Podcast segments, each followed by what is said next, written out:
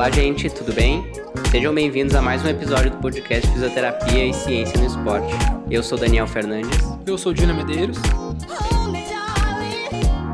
Hoje o nosso assunto é sobre a fase inicial do pós-operatório de reconstrução de ligamento cruzado anterior.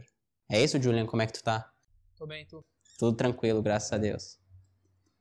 Uh, então vamos lá, gente. Separamos três um, grandes repercussões do pós-operatório, que são bastante importantes e que são as principais que a gente vai discutir hoje.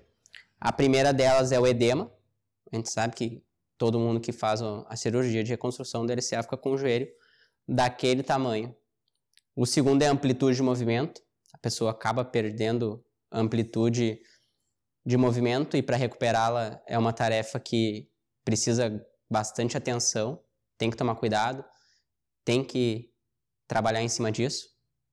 E a última, mas não menos importante, é a inibição do quadríceps, que ela ocorre, a gente sabe disso, essa inibição artrogênica. E quais seriam as principais funções para acordar o quadríceps, fazer com que ele volte ativa. Então, Julian, queria que tu comentasse um pouco sobre por que, que tu acha que essas repercussões principais vêm tão forte no pós-operatório, o que, que acontece para o joelho ficar tão inchado, a pessoa ter que caminhar de muleta e perder todas essas funções que ela acaba perdendo depois de operar o ligamento cruzado. Perfeito. Acho que a gente pode usar a oportunidade já para esclarecer o que, que acontece na reconstrução de LCA especialmente pacientes, se é que tem algum paciente ouvindo esse podcast, espero que sim.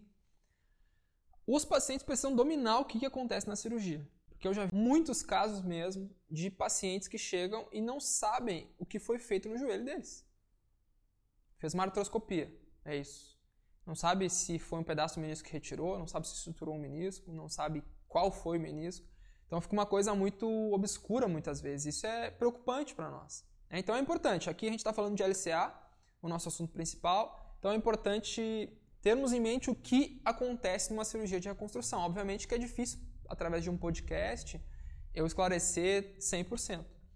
Mas é interessante saber o seguinte: durante a reconstrução, por mais que ela seja vendida como uma cirurgia simples, uma cirurgia que tu utiliza só dois furinhos e está tudo certo, muito dano tecidual acontece durante a cirurgia.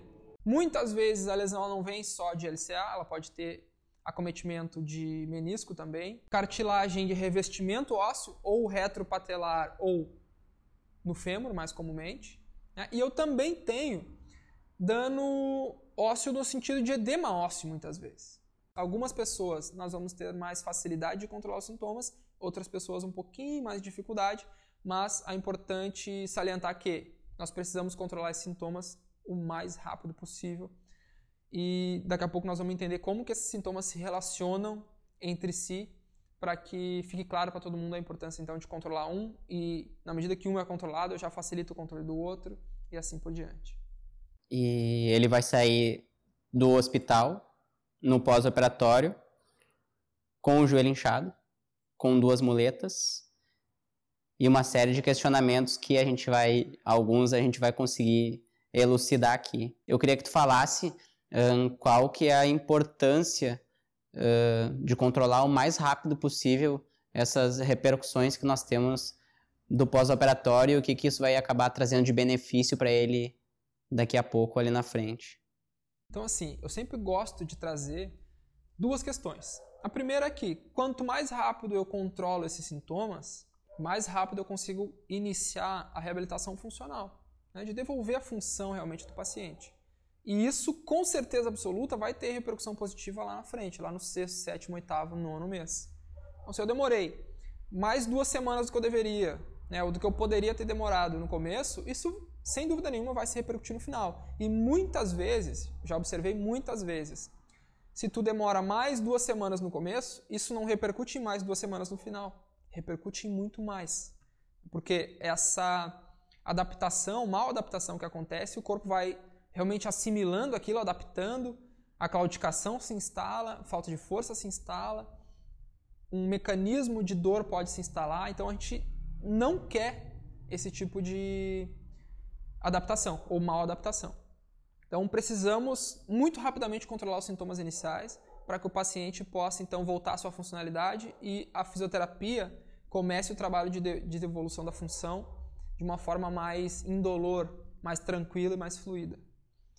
Outra questão que talvez não seja o caso de quem trabalha em clube de futebol profissional, por exemplo, mas é o nosso caso que trabalhamos com atletas de final de semana, com pessoas que têm o hobby, o esporte como hobby, que é a questão do INSS. Sempre gosto de trazer isso. Porque pode ter fisioterapeutas que falam assim: bom, é, esse começo a gente realmente não precisa ter pressa. E ok, nós não precisamos ter uma super pressa em controlar esses sintomas. Demorar três semanas, quatro semanas, tá ok. Não é o fim do mundo. Mas eu sempre gosto de trabalhar com um período de duas semanas, porque é o período de máximo de atestado que a pessoa pode pegar sem entrar, por exemplo, no INSS. E ninguém, a maioria das pessoas não quer entrar. Só que se tu não controla nessas duas semanas, muitas vezes ela se obriga a entrar. Por quê? Porque ela não pode voltar a trabalhar de muleta e, obviamente, tu não vai se sentir confortável em liberar uma pessoa para voltar a trabalhar com o joelho inchado, com a coxa ainda sem possibilidade de ativação, sem conseguir estender direito o joelho. Ela vai provavelmente se machucar ao longo do trabalho, dependendo do trabalho que ela tem. Ah, então, tem essas duas questões e é por isso que a gente sempre preconiza controlar esses sintomas iniciais em no máximo, no máximo três semanas. Mas quando tudo dá certo e o paciente faz tudo que a gente pede, duas semanas é tempo mais que o suficiente para controlar isso. E também o que é legal de falar e de lembrar é que para controlar esses sintomas, essas repercussões nas primeiras duas semanas, uh, tem que ser muito enfatizado com o paciente, com o atleta, enfim, com quem, quem fez a operação, é que depende muito do esforço deles. A gente não consegue simplesmente com o paciente vindo atender um dia sim, um dia não, ou que venha todo dia durante uma hora por dia na fisioterapia, controlar esses edemas de uma maneira tão eficaz quanto se ele chegar em casa e fizer o gelo todas as vezes que a gente pede para ele fazer, no posicionamento correto que a gente pede para fazer, com o exercício correto que a gente pede para fazer. Então, é, eu gosto de chamar atenção para isso também, que essas repercussões elas são importantes e elas não são simplesmente só para o fisioterapeuta controlá-las ou vou controlar elas durante a fisioterapia ou na fisioterapia. Não, é um trabalho em conjunto em que uh, teoricamente, no mundo perfeito, ele tem que sair do consultório um, do cirurgião sabendo as coisas que ele teria que fazer em casa. Algumas vezes isso acontece, outras vezes não, não vou entrar muito nesse mérito, mas fato é que eles chegam para nós, para mim particularmente, uh, chegam no consultório para fazer uma avaliação e eles muitas vezes não recebem essas instruções. E eles são parte imprescindível do, do tratamento e se ele quer fazer um, um início de tratamento tão eficaz quanto o que a gente planeja e que a gente está tentando trazer aqui, ele tem que fazer tudo que deve ser feito em casa. O que, que tu acha disso? Realmente, muitos pacientes chegam para nós sem uma orientação que a gente gostaria que eles chegassem. E o que eu gosto de salientar sempre é o seguinte: paciente, nas duas primeiras semanas, ou nas três primeiras semanas de tratamento pós reconstrução de LCA, ele não precisa de fisioterapeuta, ele precisa de fisioterapia. Ah, então, assim, ele não precisa que o fisioterapeuta vá fazer cinco sessões com ele por dia. Não, porque ele tem que ter a consciência de que o tratamento depende dele. Só que ele só vai ter essa consciência se ele for educado em algum momento. Se um fisioterapeuta qualificado ou se, ou se o próprio cirurgião colocar essa situação para ele. Porque o que acontece muitas vezes é o seguinte: faz a cirurgia e é recomendado para ele que ele faça, comece a fisioterapia com duas semanas. Só que não é dito que ele precisa fazer nessas duas semanas. Daí ele chega na terceira semana como? Vocês já podem imaginar como ele chega na terceira semana se ele não recebe nenhuma orientação no começo. Ele chega muito pior que no primeiro dia de pós-cirúrgico. Muito pior mesmo, porque o corpo já está se adaptando àquela situação de posicionamento, de inibição muscular e tudo mais. Então é fundamental o paciente ter toda a informação necessária para conseguir colocar em prática as alternativas de posicionamento, as alternativas de controle de edema e de ativação muscular ao longo dessas duas semanas. Eu dependo exclusivamente do paciente. Se ele é totalmente passivo e não executa em casa as recomendações, o tratamento ele não vai fluir bem. Ele vai se arrastar mais, ele vai ter mais dificuldade para recuperar as primeiras valências e mais dificuldade para começar então a recuperação funcional dele. O que mais tem me aparecido agora são pacientes pós-operatórios de LCA, né? E aí o que eu acho, tô achando legal e engraçado, uma experiência particular agora, é que todos os pacientes que me mandam mensagem para fazer uma avaliação que são pós-reconstrução e vem de indicação de outros pacientes que eu já tratei, eles chegam num pós-operatório muito recente. Às vezes eles nem operaram ainda e me mandam um WhatsApp e dizem assim: Dani, vou operar tal dia, um, fui indicado por tal e tal pessoa e queria saber quando que a gente pode fazer uma avaliação. Aí eu já vamos fazer o seguinte: fazemos a avaliação assim que tu acordado da, da sala de cirurgia, se possível.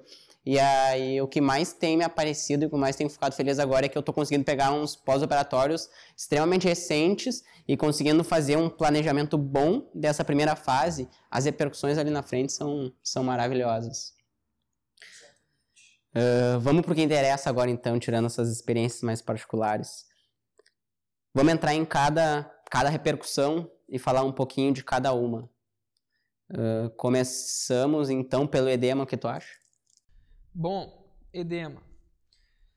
Obviamente que tu vai ter fisioterapeutas que acreditam, outros que não acreditam no gelo e tudo mais. Mas é recomendado ainda pelos cirurgiões que a pessoa faça o gelo. E na nossa prática, o gelo funciona muito bem. Obviamente que nós não defendemos essa situação de nossa prática funciona e dane-se a evidência. Não é por aí. Mas nós temos literatura que nos corrobora nisso e na, e na, nossa vivência, nós sentimos que o gelo ele gera um ótimo alívio analgésico. E esse alívio analgésico facilita o controle de edema e facilita a ativação. Então, assim, para controle de edema, normalmente, também para analgesia, utilizamos o gelo, mas ele não vem sozinho. Então, fazer só gelo não funciona. Eu preciso fazer o gelo e fazer da forma correta.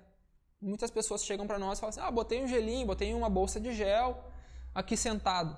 Não vai funcionar. Fiz o gelo uma vez por dia. Não vai funcionar.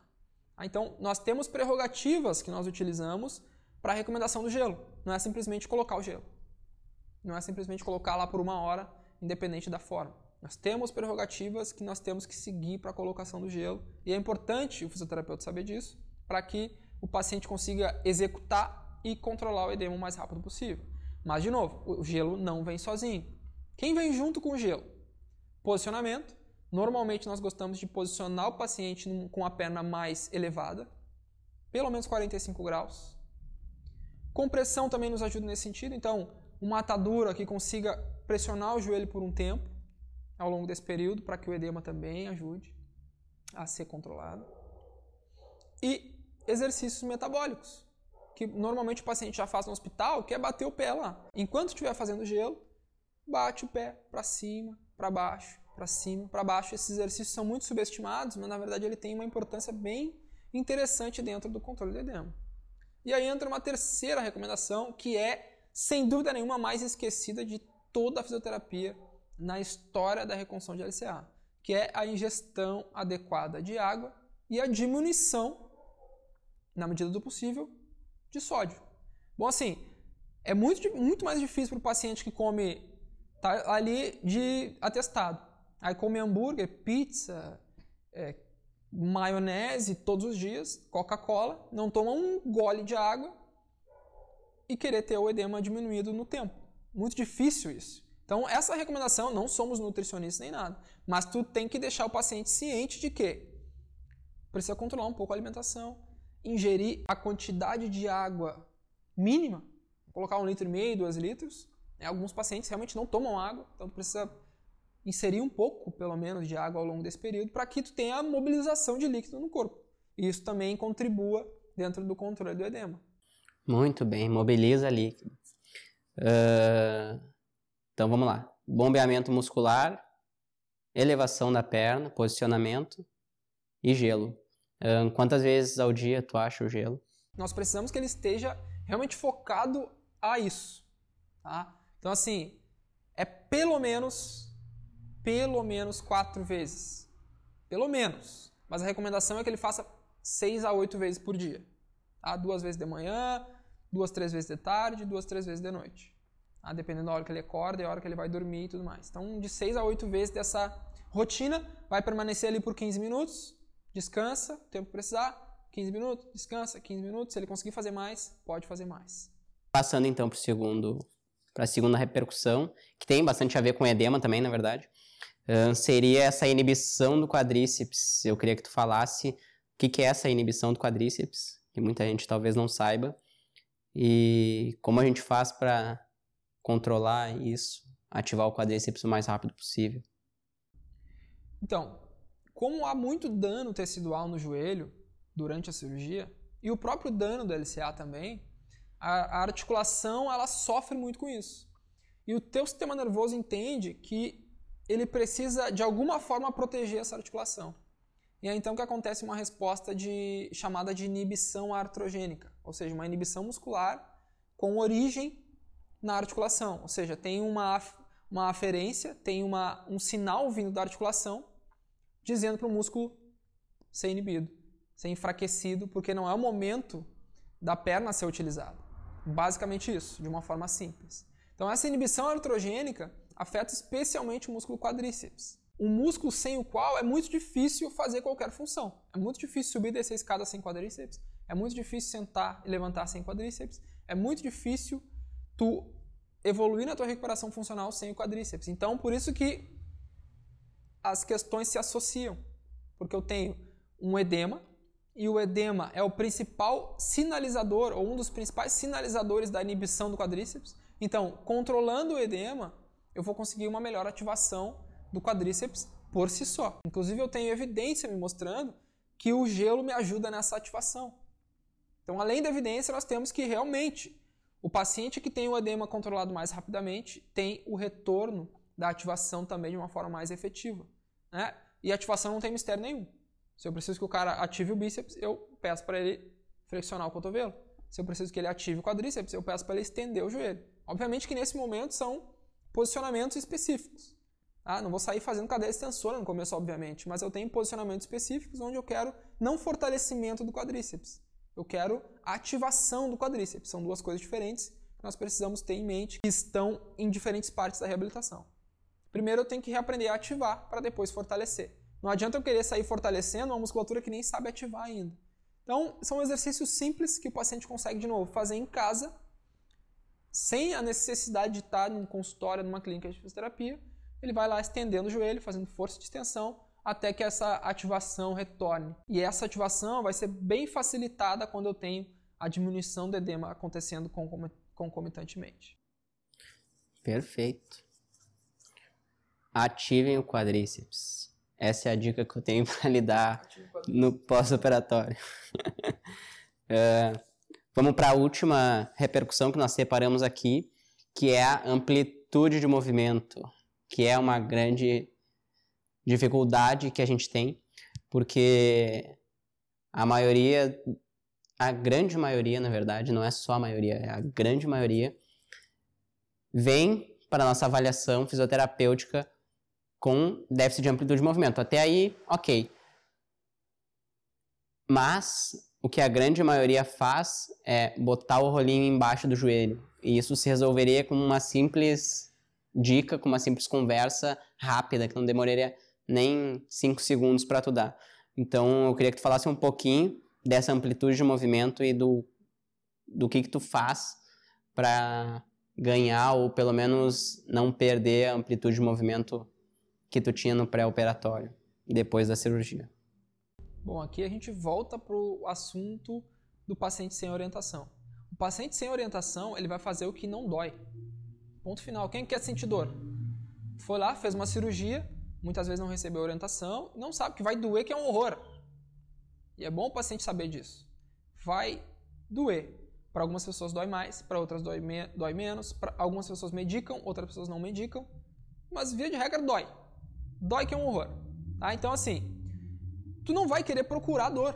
O paciente não vai querer passar por dor, a não ser que ele seja orientado e saiba que esse processo doloroso faz parte no começo para que a gente não sofra no final. E a forma dele fugir da dor é posicionando o joelho em mais ou menos 30 graus. É uma posição que a cápsula está confortável, onde eu não tenho estiramento da musculatura posterior e da cápsula posterior do joelho. E tá ok, tá gostoso, não dói, tá tudo certo. O problema é que se ele faz isso por uma semana, para nós conseguirmos retomar a extensão do joelho completa, fica muito difícil. Tá? Então, a recomendação principal, e eu já falei isso mais de uma vez aqui, no meu Instagram, enfim, o joelho tem que ficar em extensão. Ponto final. O joelho ficando em extensão, eu não vou ter mal adaptação e flexão, eu não vou ter restrição capsular, eu não vou ter chances aumentadas de artrofibrose, de que é a complicação mais comum no pós-cirúrgico, que é a artrofibrose. É a articulação consolidar, por assim dizer, numa posição e tu não conseguir mais mobilizá-la para lado nenhum, basicamente. E se tu consegue, é com muita dor presente. Então, assim, posicionar em extensão. Principal amplitude de movimento para nós nas primeiras duas semanas é a extensão. Se o paciente consegue estender tudo, ele consegue ativar de forma correta. Então, aqui que a gente consegue fazer uma interrelação entre os fatores. Diminuir o edema facilita a ativação. Ganhar extensão ou permanecer em extensão facilita a ativação. Então, assim, a inter... e, e diminuir o edema facilita o ganho de amplitude de extensão. Porque também, se tu tem um monte de água no joelho, de resíduo no joelho, a amplitude de extensão ela fica dificultada.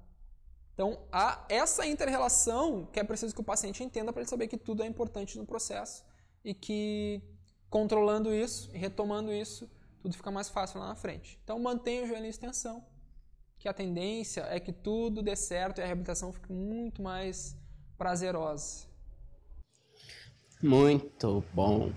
Agora vamos entrar para uns temas polêmicos da primeira fase. A primeira, aproveitando já esse ganho de ADM, ganho de flexão de joelho. Botar o paciente de barriga para baixo, fazer ele morder um, um lençol e carcar o braço nele, até ele gritar enlouquecidamente, fazer um, uma tudo que é tipo de força ali para evitar esse esse essa forçada que tu tá dando no joelho dele, inclusive gerando algumas compensações de outras articulações. Uh, não vou entrar muito na biomecânica agora, ou não forçar o joelho para ganhar essa flexão. O que tu acha?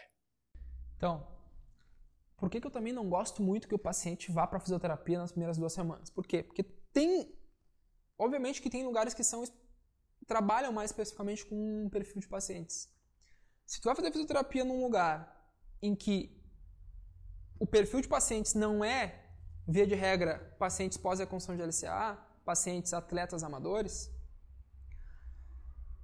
a tendência é que o teu processo fica um pouco mais complicado. E tu chega numa clínica ou num consultório, enfim, o fisioterapeuta fica com uma vontade de fazer alguma coisa. Ele fica sem graça de dizer assim, ah, não tem mais o que fazer. Tem que estender o joelho, tu tem que fazer gelo, tu tem que botar a perna para cima, tem que beber água ele fica até com vergonha de falar que ele não tem papel e começa a inventar moda. Tá? E o inventar moda é querer forçar o joelho do paciente em flexão. Tá? Isso não se faz. Ponto final. Não funciona bem. A articulação está sensível.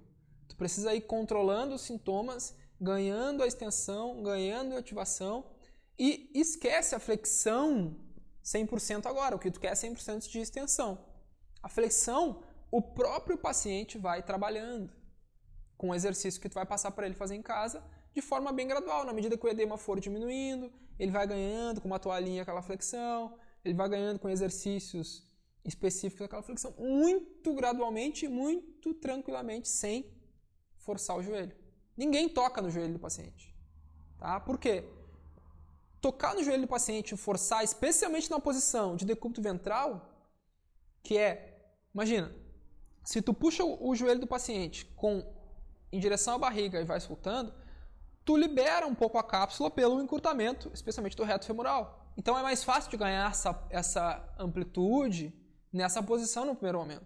Agora, tu vira, vira ele de. vira o paciente de decúbito ventral, de barriga para baixo. A cápsula já está pré-estirada. e aí tu quer forçar aquela articulação em flexão, uma cápsula que já está sensível do procedimento cirúrgico, que está inchada, com certeza vai acontecer um processo que a gente chama de sinovite reacional, que é um círculo vicioso do edema. Tu está irritando a articulação e ela demacia mais. Aí ela demacia mais e tranca mais a flexão. Aí tu força mais a flexão, ela demacia mais, tranca mais a flexão, demacia mais, tranca mais a flexão e fica nisso, num processo sem fim. É por isso que o processo de ganho de flexão tem que ser muito gradual, muito tranquilo, sem ninguém tocar no teu no joelho do paciente. Se tu é paciente, sem ninguém tocar no teu joelho, tá? Tranquilo. Botar na cabeça. A mensagem hoje é a seguinte: a primeira fase da reabilitação pós-reconstrução de LCA, ela funciona através de orientação e não através de fisioterapeuta espichando para lá para cá, alongando, nada. Ah, então, de novo, respeitem o processo, tenham em mente que o paciente tem que ser ativo nesse primeiro momento, que tudo tende a dar certo. Beleza. Ultrassom. Já que estamos falando de coisas que não funcionam. Vamos lá. Uh, bom, já falou aí, né? Pode pegar, eu te desafio. Tá escutando, tá me vendo, enfim, eu te desafio. Me acha um guideline, uma revisão sistemática, um consenso, falando que o ultrassom tem alguma efetividade de melhorar ou contribuir na reabilitação pós-reconstrução de LCA. Não existe, gente. Isso nem entra na discussão. Tu vai num congresso de LCA, tu vai fazer um curso de LCA, nem entra na discussão. Inclusive no workshop teve um dos participantes que falou assim: "Ah, eu queria saber alguma coisa de ultrassom". Nem entra. É tão é tão inaceitável que ele nem entra na discussão. Não é que nem a estimulação que a gente discute. A estimulação nós discutimos. Tem espaço, não tem espaço, é caro, não é caro, ajuda, não ajuda e tal. Tem espaço para discussão. Ultrassom não tem espaço para discussão. Essa é a questão. Se tu pensa diferente, eu, eu adoro as pessoas que pensam diferente de mim porque eu aprendo também. Se tu pensa diferente, por favor, me manda esse ensaio clínico, me manda essa revisão sistemática falando que o ultrassom tem qualquer efetividade durante a reabilitação de reconstrução de LCA. Tá? Te desafio. E a tendência é que tu não vai achar. Não, tu não vai achar, basicamente. então é isso, gente. Finalizamos aqui mais um episódio do nosso podcast. Vemos vocês semana que vem. Um grande abraço. Um abraço.